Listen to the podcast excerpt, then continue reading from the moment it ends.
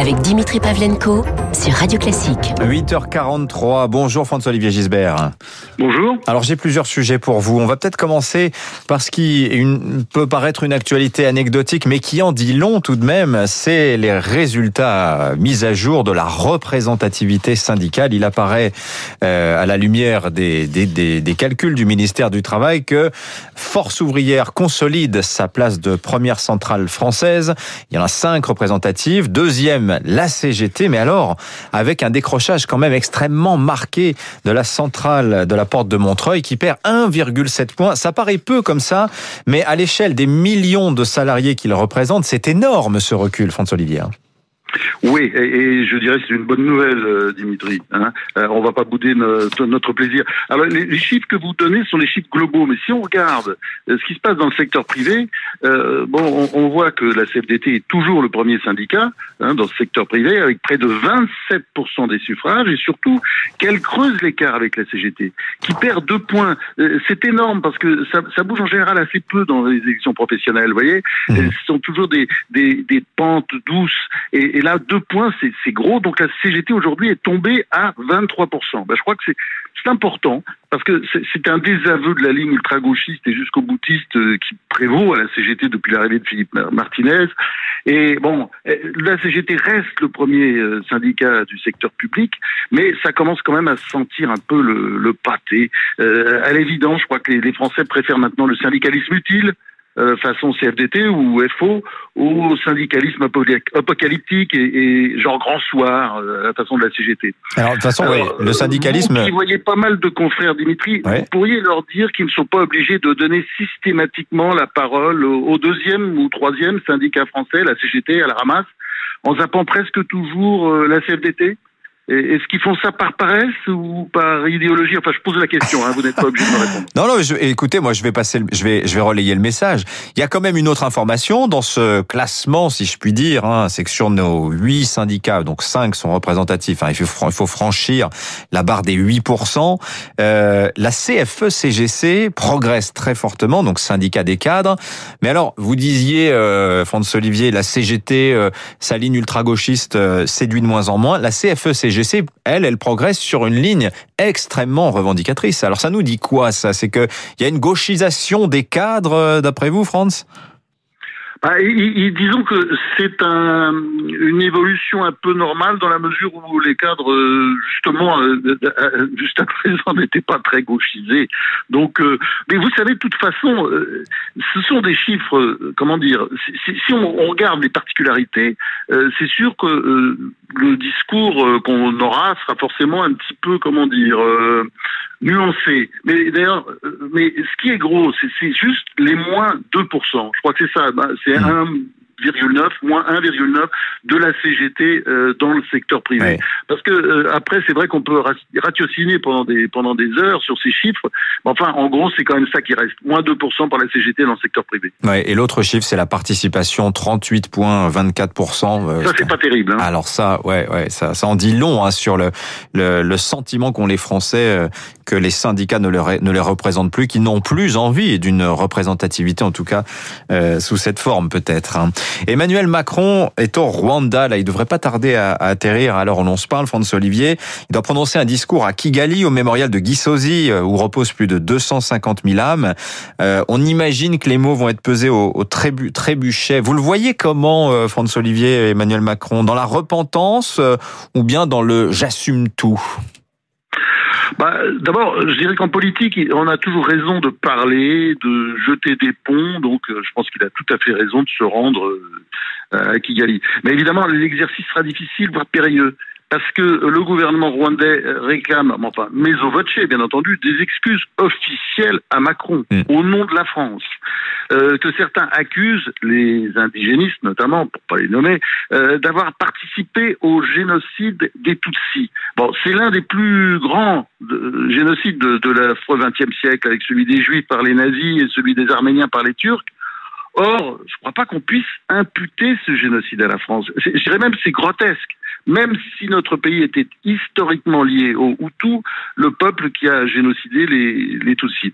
Alors, disons que la France c'est ce que dit d'ailleurs le, rapport qui a été commandé par Macron il y a rapport peu de du clair, ouais. euh, disons que la France a tardé à ouvrir les yeux. Mais dès qu'elle les a ouverts, elle a quand même réagi. C'est pourquoi je crois que Macron serait bien inspiré de ne pas trop balle, de pas battre sa coupe sur la Mhm. poitrine de la France. Un Ouais. peu, bien sûr, parce que on n'a pas été très bon, mais pas trop quand même. Euh, je sais qu'il aime ça, battre sa coupe. Mais notre pays peut pas passer son temps à demander pardon, sinon l'image que Macron laissera sera celle d'un président qui a passé son quinquennat à genoux. Hein. Ouais. Euh, dans le genre, il a déjà beaucoup donné. Par exemple, souvenez-vous des- de ce qu'il a dit euh, pour se mettre dans les petits papiers des Algériens, que la colonisation était un crime contre l'humanité. Vous avez vu le résultat? Rien. Alger veut toujours plus d'excuses, de courbettes, de salam alek. Et s'il continue comme ça, espérons qu'il sera ferme au, au Rwanda, enfin, en s'excusant bien sûr, ce qui est normal. Mais je, je crois que le président va finir par attraper une gonologie, vous savez, une, une gonologie, une gonologie, voilà, le mot. Qu'est-ce que c'est que ça? Une grosse arthrose du genou. Hein Euh, mais heureusement, euh, heureusement, il y a quand même Astérix. On n'est pas loin. Brigitte euh, Macron s'y est rendue hier à cette exposition. Et puis je dirais ça, c'est peut-être l'autre face de Macron. Alors voilà, vous, si vous me tendez une perche, parce qu'effectivement, Astérix, il a les honneurs de la une du Parisien ce matin à l'occasion de l'ouverture de cette exposition à Mayol, c'est dans le 7e arrondissement, euh, sortie prochaine du 39e album. Mais là, c'est un hommage rendu aux deux pères d'Astérix, hein, Uderzo Goscinny, Uderzo qui nous a quittés euh, l'année dernière à l'âge de, de 92 ans. J'ai adoré la phrase prononcée par Brigitte Macron lors de la visite de, de l'exposition. Elle dit, c'est cité par le Parisien, euh, nous sommes, Français, un peuple de résistants, et elle qualifie son mari, donc Emmanuel Macron, d'irréductible, d'irréductible gauloise. Qu'est-ce que ça vous inspire, François-Olivier Gisbert, à la lumière de tout ce qu'on vient de dire, notamment sur le thème de la repentance, de la pression des indigénistes euh, sur des sujets comme cela?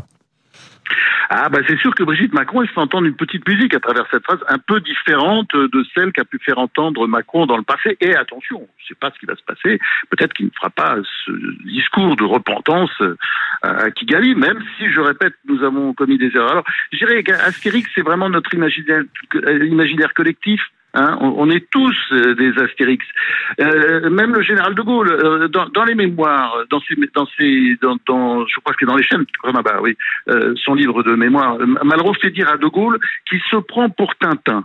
Hein, mais je dirais que c'était plutôt Astérix de Gaulle, hein, mmh. mais en plus grand évidemment.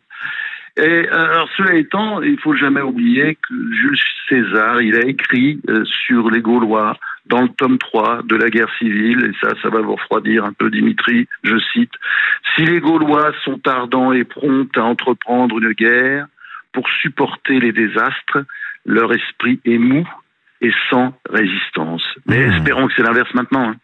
Oui, et, alors justement, l'édito du Parisien rappelle un petit détail qui m'avait échappé, c'est que Albert Uderzo et René Goscinny, Emmanuel Macron les avait cités il y a deux, deux mois euh, pour incarner les héros de la diversité. Et l'édito du Parisien de rappeler que René Goscinny, si ses parents étaient des juifs originaires de Pologne, d'Ukraine, qui n'avaient acquis la nationalité française que 15 jours avant sa naissance, qu'Alberto Uderzo, italien, lui, par son père et sa mère, n'est devenu Albert et français qu'à l'âge de 7 ans, des, euh, des héros de la diversité pour des gens qui quand même toute leur vie ont dit mais nous on est français, Astérix c'est le génie français. Et alors là on est on a on a on a sous les yeux le décalage total qu'il y a entre la tel qu'on pouvait se concevoir français dans les années 60 et aujourd'hui France. Et je renvoie à la lecture de votre édito du jour dans dans dans le point où vous parlez de ces sujets d'intégration, assimilation. Ah oui, mais bien sûr, mais c'est le, grand sujet. Et je pense que ça va être le, grand sujet de la campagne présidentielle. Parce que vous voyez, on, on a parlé d'intégration, hein, on n'entend que ça, on ressasse ce mot. Mais l'intégration, ça marche pas. C'est un énorme échec. Alors, euh, c'est vrai qu'on avait fermé, euh, on avait tourné le dos à l'assimilation déjà depuis des années, même si elle figure toujours dans le Code civil. Hein, on est toujours censé euh, assimiler en France. Mais l'assimilation, on n'y pense même plus. Mais en fait, ce dont parlait Macron à propos de Goscinny et d'Uderzo, c'était de l'assimilation, c'est-à-dire tous ces étrangers qui venaient et euh, voilà, on répétait tous nos ancêtres euh, les Gaulois, même quand on venait de loin d'ailleurs comme euh, comme moi-même, quand on était né ailleurs, on, nos ancêtres sont toujours les, les, Gaulois. Je crois que c'est ça l'assimilation et c'est ça, le grand sujet. Et je crois que c'est ça le grand débat de l'élection présidentielle, parce qu'aujourd'hui on se dirige vers une société qui où il n'est plus question euh, d'assimilation il n'est plus question non plus vraiment d'intégration. Et euh, bon, voilà, c'est une juxtaposition de communautarisme et ça ressemble un petit peu, euh, disons, à ce qui se passe aux États-Unis, mais en Hmm. pire. Et alors d'ailleurs, dans, dans son interview, Emmanuel Macron là, à Zadig, on en a parlé tout à l'heure avec Guillaume Tabar, euh, il se décrit euh, lui-même comme le fils euh, d'une France euh, inquiète, travaillée justement par ces questions d'identité, euh, par le, le déclin industriel. Et alors à propos du déclin industriel, j'ai trouvé, il a une phrase hyper intéressante, il dit, il a commencé dans les années 80, quelque chose qui n'a pas été théorisé, c'est-à-dire l'arrivée du chômage de masse, euh, les fermetures, les départs d'usines, tout ça conduisant euh, à nos problèmes, nos troubles identitaires euh, aujourd'hui. Vous faites ce lien, vous, entre, euh, allez, en gros, la crise économique et aujourd'hui les questions qu'on se pose aujourd'hui sur l'assimilation, sur la laïcité, France. Est-ce que ça vous paraît cohérent, vous, cette réflexion? Oui, ça me paraît cohérent, mais je pense qu'il doit aller un petit peu plus loin, Emmanuel Macron. Il faut parler aussi de l'immigration. Euh, C'est-à-dire que bah, il faut peut-être apprendre à contrôler l'immigration. Euh, on est arrivé à un tel niveau aujourd'hui qu'il faut le faire et, travailler plus euh, sur euh, l'éducation, parce que je pense pas que l'éducation peut fonctionner à plein dans un système où elle est littéralement noyée par, l'arrivée d'immigrés, de- d'enfants d'immigrés qui ne parlent pas toujours français. Donc ça, c'est vraiment le grand souci. Mais de toute façon, cette interview est intéressante parce que je trouve que Ma- Macron n'est jamais meilleur quand il parle économie ou société, pas quand il parle histoire, hein, parce que n'est pas De Gaulle ou, ou Mitterrand qui veut. Ça, je crois qu'il faut qu'il se remette un peu à travailler là-dessus.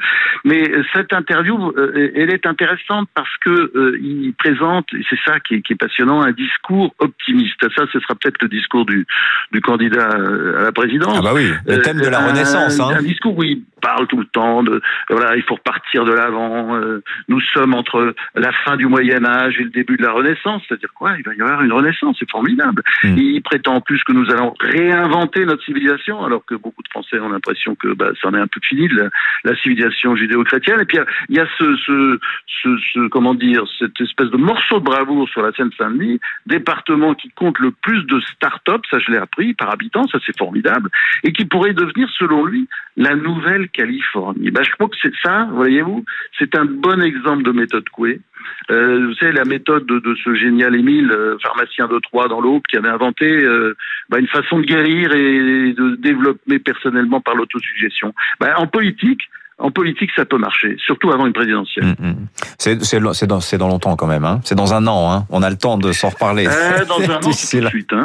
Dans un Non, an. je crois qu'on n'a pas trop le temps parce que vous allez voir la campagne présidentielle, elle va commencer en septembre Ouais. prochain. C'est à l'automne. C'est vrai. C'est tout de suite. Tiens, j'ai une petite anecdote pour vous, Franz. 39e album d'Astérix, euh, Astérix et le Griffon en octobre sort. Alain Chabat lui travaille à une, adaptation de l'album Le Combat des chefs, mais vous devinerez jamais pour qui. Pour Netflix. pour Netflix. Voilà. Ah bah oui, Voilà. c'est comme ça. Nos C'est un irréductibles peu triste, hein. C'est un peu triste, je suis assez d'accord avec vous. Merci François-Olivier Gisbert, l'éditorialiste euh, du Point, dont vous retrouverez l'édito dont je vous ai parlé euh, dans les pages du magazine qui sort euh, aujourd'hui. 8h57 sur Radio Classique, on va parler d'histoire avec un homme qui s'y connaît, Franck Ferrand, est dans ce studio dans quelques minutes.